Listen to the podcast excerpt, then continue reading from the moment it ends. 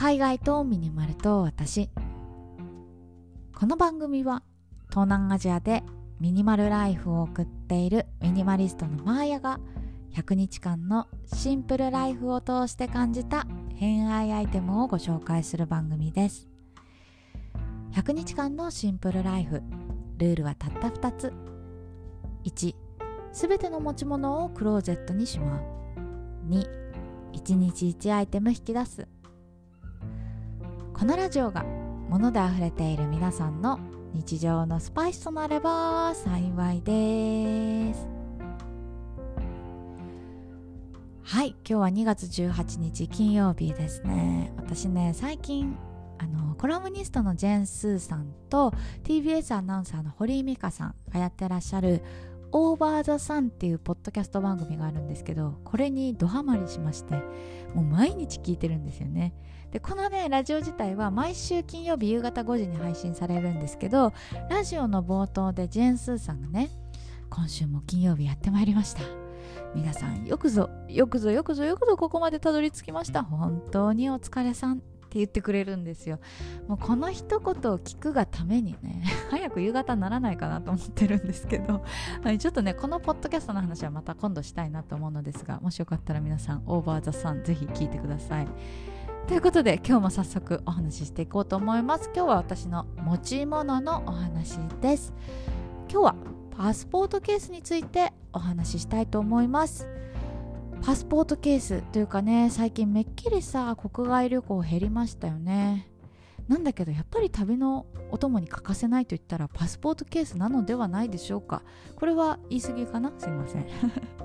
で私ね実はパスポートケース2つ持ってるんですよ。あの1つ目はね以前パスポート紹介した時にもお話ししたんですけどあのパスポートそのものを保護するカバーを持っています。これはねあの赤富士のやつですね。あの金沢の美術館で購入しました。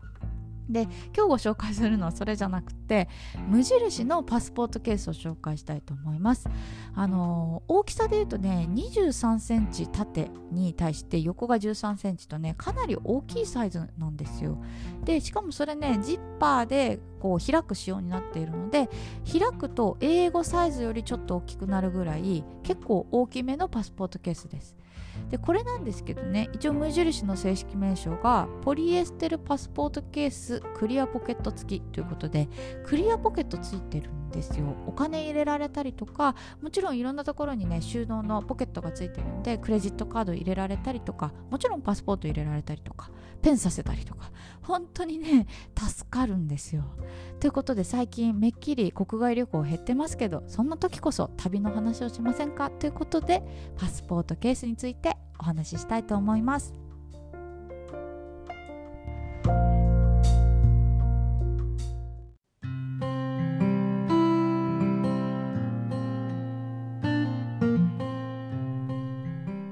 グッズってなんであんなに見てるだけでワクワクするんでしょうね。これ前のラジオでも話したことあるんですけど私ねサラリーマンしてた時仕事カバンにいつもパスポートを忍ばせていました。1個を属しとくとね、まあ、国外出張があるわけではありません。国内出張は多かったけど海外に行くみたいな機会はマジでなかった。なかったけどなぜかカバンの中にパスポート入れてましたね。でこれはですねあの先輩から教えてもらった技なんですよ。あのパスポートがカバンの中にあるだけでいつでも逃げられるんだぜ俺みたいな謎の安心感が生まれるんですよでなんか仕事中にねちょっと嫌なことがあったとか重めの打ち合わせで外に出かけなければいけないっていう時になんかパスポート見るとさプチ旅行してる気分になるんですよね。で嫌なことがあっても鼻で嘲笑えるというかなんか気持ちが大きくなるというかなんかちょっとね性格悪いのかもしれないんですけどパスポートがあるだけでちょっとね打ち合わせが楽しくなる。そんなマジックがあるので地味におすすめです。はい。で私はですね、まあ、基本的に、まあ、今日ご紹介するパスポートケースとかまさにそうなんですけどポーチとか収納ケースとかそういうのはね最小限にしたいなって思うタイプなんですよね。やっぱりさこう物の住所を決めると便利じゃないですか。便利だけど細かく決めすぎるというか物に住所を与えすぎる。住所の方が多くなると結局物って減らなくなるんですよね。だからやっぱり自分の持ち物に合った収納ケースがあるんだったら買った方がいいけど収納ケースありきで物を探すのは良くないなというふうに思って結構細心の注意を払いながら物を揃えています。でそんな中ですよこのパスポートケース去年の秋ぐらいに購入したんですけど買ってよかったなーって心底思ってます。っていうのがやっぱ旅のアイテムって細々してるじゃないですか。まあ、パスポートに関しては大きいからいいけど例えば SIM とか SIM を入れ替えるためのピンとか、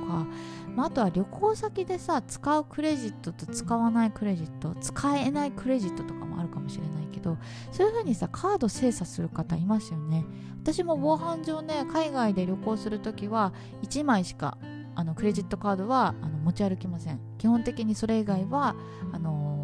キャリーケースの中にねしまったりとかしてるんですけど一応ねそういう風に分けたりするから結構ねカードの選別というかカードポケットが必要だったりとかするんですよ。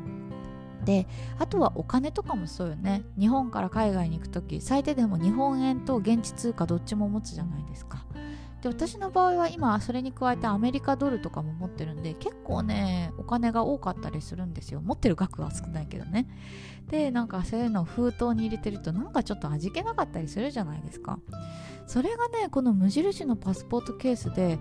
1個に綺麗にまとまるんですよ。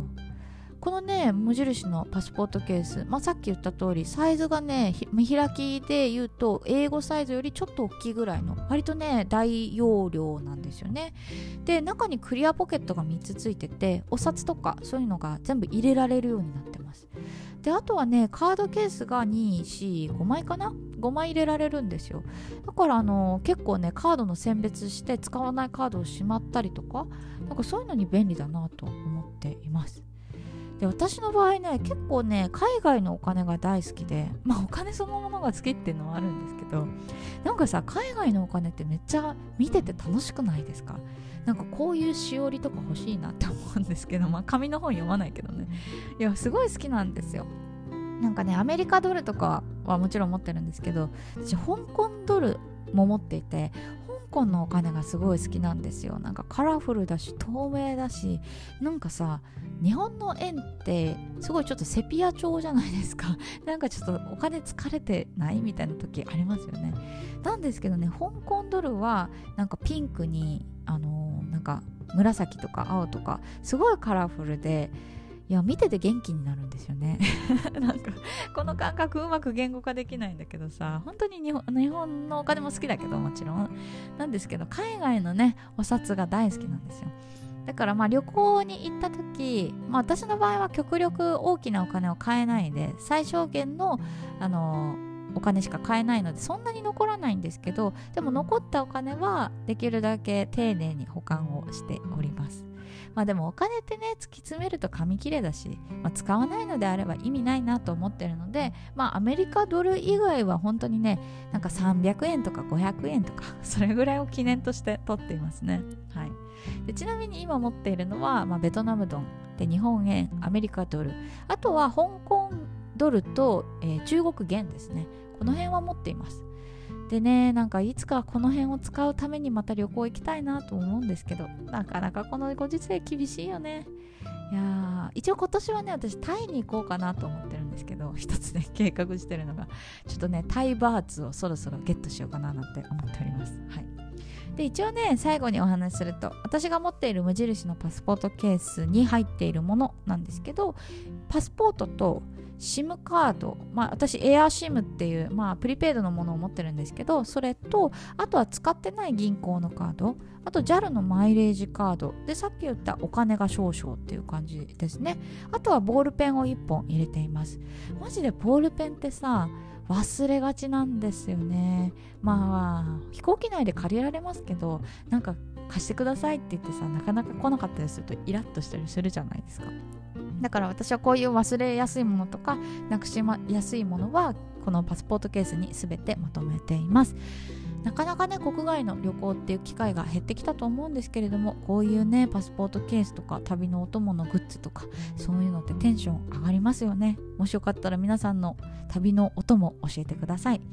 ということで最後まで聞いていただいてありがとうございました。明日は何を話そうかな？